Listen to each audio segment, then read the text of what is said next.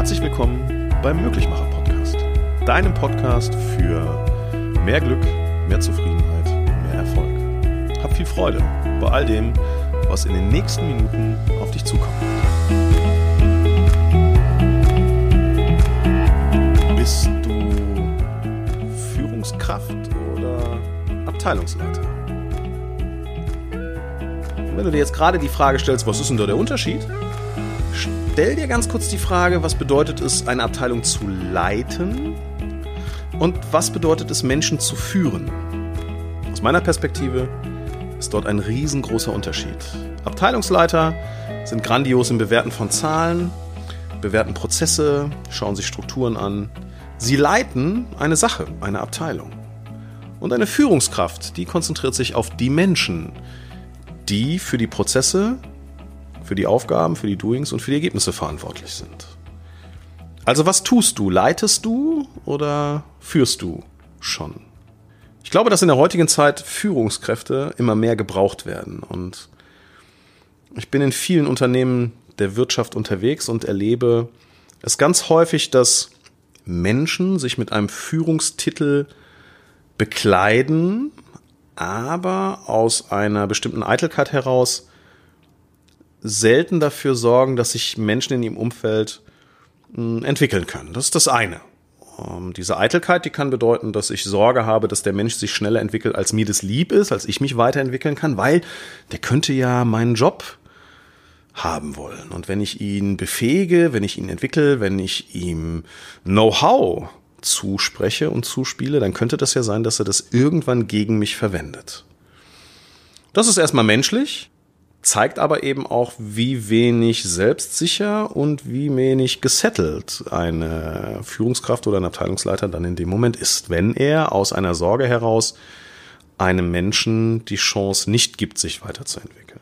Und dann gibt es auf der anderen Seite gibt es Führungskräfte, die wenig im Administrativen unterwegs sind, sondern das sind Leute, die haben für diese administrativen Tätigkeiten, haben die Menschen in dem Umfeld, die genau die Dinge zuarbeiten. Das sind Menschen, die haben ein äh, Fingerspitzengefühl für andere Menschen und wissen ganz genau, wie sie Aufgaben verteilen und wie sie die Aufgaben entsprechend der Stärke der Menschen abgeben können, sodass sie im unternehmerischen Kontext ordentlich bearbeitet werden.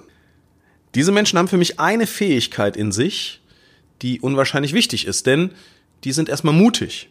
Mutig bedeutet, sie haben ein anderes Statement zu sich selber und sagen, nur dann, wenn sich andere Menschen weiterentwickeln können, habe ich für mich auch die Möglichkeit und auch die Zeit, dass ich mich weiterentwickeln kann. Und genau um das Thema soll es hier heute gehen, um das Thema Zeit und auch um das Thema Mut in Richtung Führungs- oder Leitungsverantwortung. Also wie viel Zeit hast du tatsächlich, um Menschen zu führen? Wie viel Zeit verbringst du tatsächlich pro Tag damit, Menschen zu führen? Aus meiner Erfahrung heraus ist die tatsächlich zur Verfügung stehende Zeit für das Thema Führung leider viel, viel, viel zu gering. Da wird ähm, mit dem Mitarbeiter vielleicht mal so zehn Minuten am Tag gesprochen und dann war's das. Die Hoffnung, die daraus entsteht, ist, dass der Mitarbeiter sich dennoch gut genug geführt fühlt, um im Sinne des Unternehmens agieren zu können. Am Ende des Tages könnte man auch sagen, wenn es reicht, dass da jemand ist, der zehn Minuten am Tag führt, wofür braucht es denn dann eine Führungskraft? Und lass die Frage einfach mal sacken. Also, wenn zehn Minuten am Tag reichen für Personalführung, für Menschenführung, für Gespräche, für Motivation, für die, für das, für das Produzieren von, von Selbstsicherheit, Selbstverwirklichung, von, von, von Eigenverantwortung, wenn zehn Minuten am Tag dafür reichen, wofür braucht es eine Führungskraft? In der heutigen Zeit wird die Führungskraft immer mehr zur eierlegenden Wollmilchsau.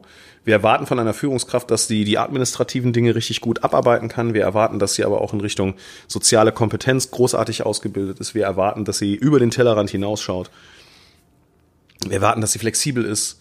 Wir erwarten, dass sie Einstellungsgespräche führen kann. Wir erwarten, dass diese Person Jahresgespräche führen kann. Wir erwarten, dass diese Person mit dem Geschäftsführer kommuniziert, aber auch gleichermaßen mit Mitarbeitern. Sprich, die eierlegende Wollmilchsau. Und wenn die auch noch fliegen kann, dann ist es großartig. Aber lass uns doch mal auf die Kernkompetenz einer Führungskraft nochmal blicken. Die Kernkompetenz einer Führungskraft ist doch das Thema Kommunikation, also Führung von Menschen. Denn ich glaube, Wenn du als Führungskraft deine Organisation, sei es ein Team, sei es eine Abteilung, wenn du deine Organisation richtig führst, dann hast du mit deinem administrativen Quatsch viel, viel weniger zu tun. Das Problem ist, dass wir manchmal in einem Hamsterrad drin sind und das Gefühl haben, es sei die Karriereleiter. Wir bewegen uns unheimlich schnell. Die Bewegung, die Kletterbewegung im Hamsterrad ist die gleiche wie auf der Karriereleiter. Nur doof ist, wenn du in der Bewegung bist, stellst du nicht fest, was von beiden ist das. Und somit nehmen wir immer mehr Aufgaben in unser Portfolio rein, schaffen somit immer weniger Zeit für das eigentlich Wesentliche, also für das Thema Mitarbeiterführung und wundern uns dann, dass sich Abteilungen, dass sich Teamstrukturen, naja, mit einer eigenen Dynamik entwickeln. Dass Menschen Dinge tun, die wir nie in irgendeiner Form gesagt haben. Und somit sind wir schnell als Führungskraft in der Situation, dass wir uns vor irgendjemandem rechtfertigen müssen, weil eine Sache nicht so funktioniert hat, wie sie funktioniert hat. Und ich glaube, der Grund, der liegt ganz klar darin, dass wir manchmal das Gefühl haben, freundlich formuliert, Aufgaben einfach bei uns behalten zu müssen. Denn wenn wir die Aufgabe ja erledigen, und da gucken wir mal, dass wir noch in Projekten mitarbeiten, wir gucken mal, dass wir noch so eine Spezialaufgabe im Unternehmen bekommen, wo vielleicht nur wir das Wissen haben oder wir eigenverantwortlich dieses Wissen aufgebaut haben. Was, was schaffen wir damit? Was machen wir damit? Wir haben das Gefühl, dass wir uns einzigartig machen. Es gibt leider viel zu viele Unternehmen, da wird gesagt, naja, das ist der einzige, der das und das Programm kennt, das ist der einzige, der ähm, die einzelnen Prozesse durchleuchten kann oder der das mal entwickelt hat oder wie auch immer. Das heißt, wir Menschen haben uns unser Alleinstellungsmerkmal in einem Unternehmen kreiert, verstehen aber nicht, dass das tatsächlich unsere Entwicklung kostet, weil wir haben alles dafür getan, dass wir auf, die, dass wir auf dieser Position bleiben, dass uns niemand diese Dinge wegnehmen kann. Und ich möchte mal folgende Theorie aufstellen, wenn du mehr Energie da hineinpackst, dein Wissen bei dir zu halten und deine Position zu sichern, dann wird dir Weiterentwicklung höchstwahrscheinlich sehr schwer fallen. Und wenn du mit dieser Einstellung agierst, dann unterstelle ich dir weiter, dass du die wirklichen Potenziale innerhalb deiner Menschen gar nicht sehen möchtest, weil sie dir ja gefährlich werden könnten. Ich bin verschiedenen Menschen sehr, sehr dankbar in meinem Leben und ich habe in Richtung Führung habe ich eine Sache gelernt, Hätte ich nicht die Führungskräfte gehabt, die da gewesen sind, dann dürfte ich heute nicht das tun, was ich heute mache. Denn ich hatte das große Glück, dass ich auf Führungskräfte getroffen bin, die eher in Chancen als in Risiken gedacht haben.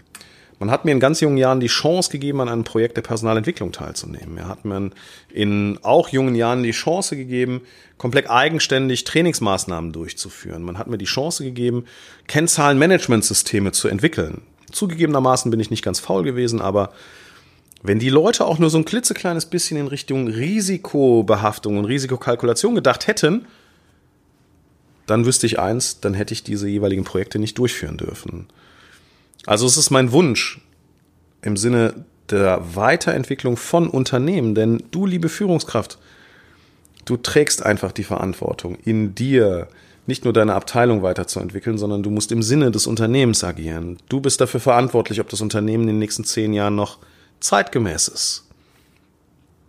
Und wie willst du für die zeitgemäße Fähigkeit eines Unternehmens sorgen, wenn du selber nicht zeitgemäß bist? Damit meine ich jetzt nicht, dass du das vielleicht faktisch nicht bist, aber mh, mm, wie, wie zeitgemäß ist der Führungsstil noch? Ich unterhalte mich häufig mit Menschen darüber, welche Führungsstile denn tatsächlich Sinn machen. Und meine Einstellung dazu ist ganz klar folgende es gibt nicht den einen richtigen Führungsstil. Ich glaube, das, was am wichtigsten ist, ist, dass du in der Lage bist, dich selber und dein Verhalten zu reflektieren und auch zu erkennen, was braucht der andere gerade, um dann mit ihm in Richtung Entwicklung, in Richtung Entfaltung agieren zu können. Also traue den Menschen in deinem Umfeld einfach etwas zu. Schenke diesen Menschen einfach mal ein bisschen mehr Vertrauen. Und das kannst du relativ leicht machen, indem du dir jetzt deine bisherigen Aufgaben aus deinem Tagesgeschäft anschaust und pro Tag eine Aufgabe raussuchst, die du theoretisch an jemand anders abgeben könntest. Aus deinem Team.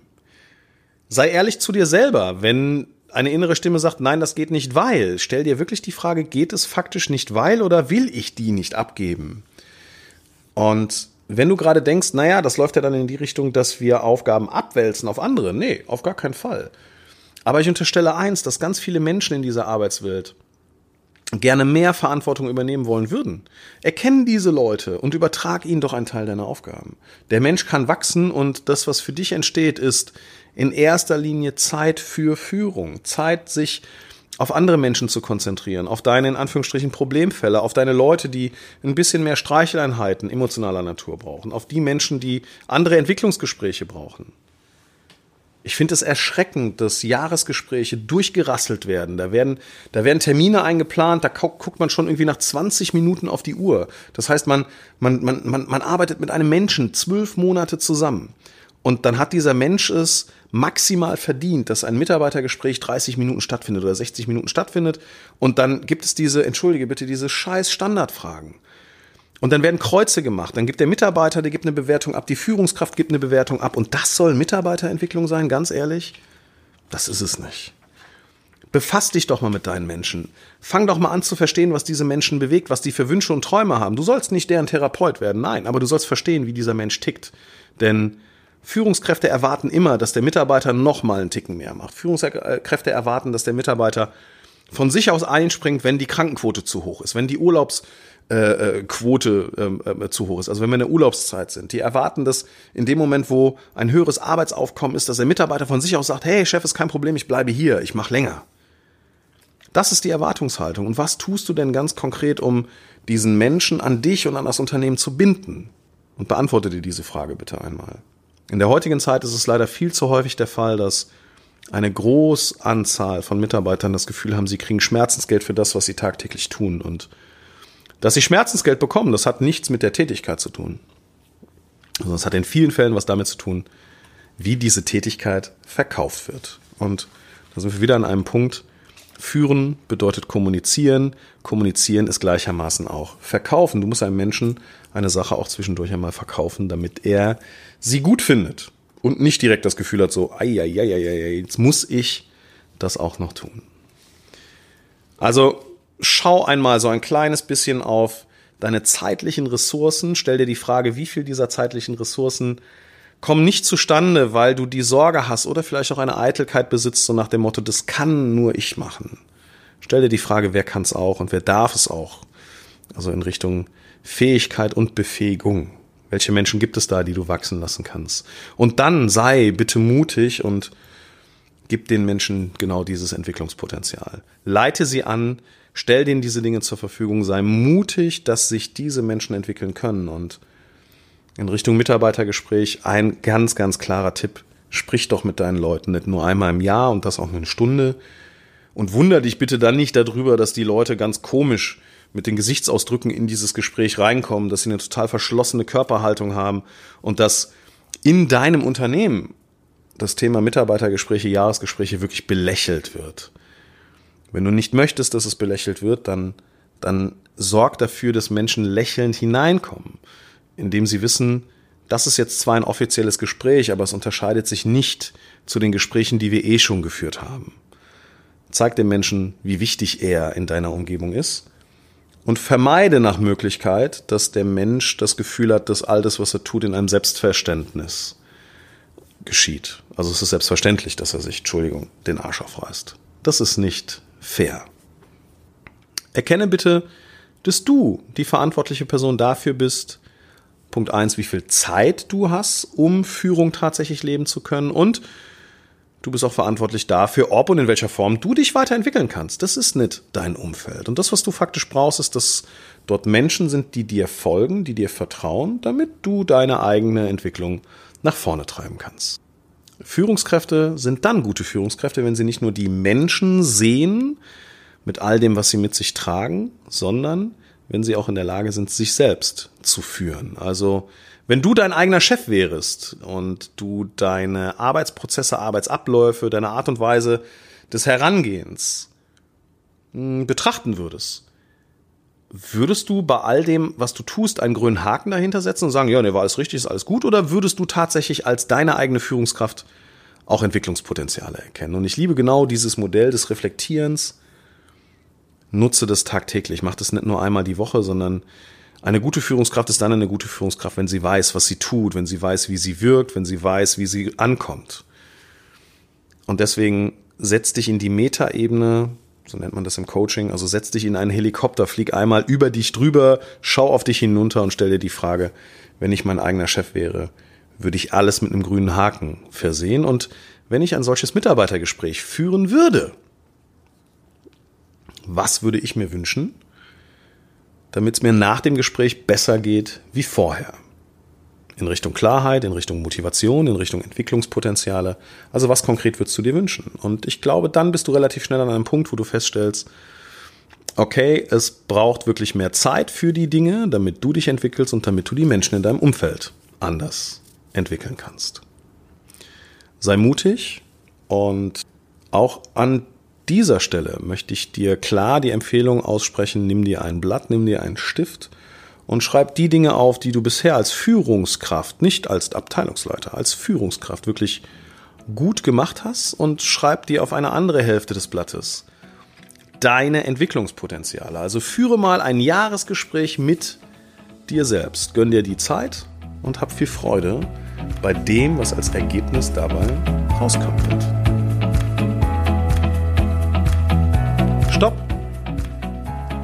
Bevor du jetzt darüber nachdenkst, ob dir das schon reicht und was du morgen machst, was konkret sind deine Ziele für deine Persönlichkeitsentwicklung in den nächsten zwölf Monaten? Wenn ich dich dabei unterstützen darf, dann besuch mich jetzt auf www.die-mm.de und informier dich über die Formula of Life, ein Seminar für dich, für deine Persönlichkeitsentwicklung. Ich freue mich auf dich.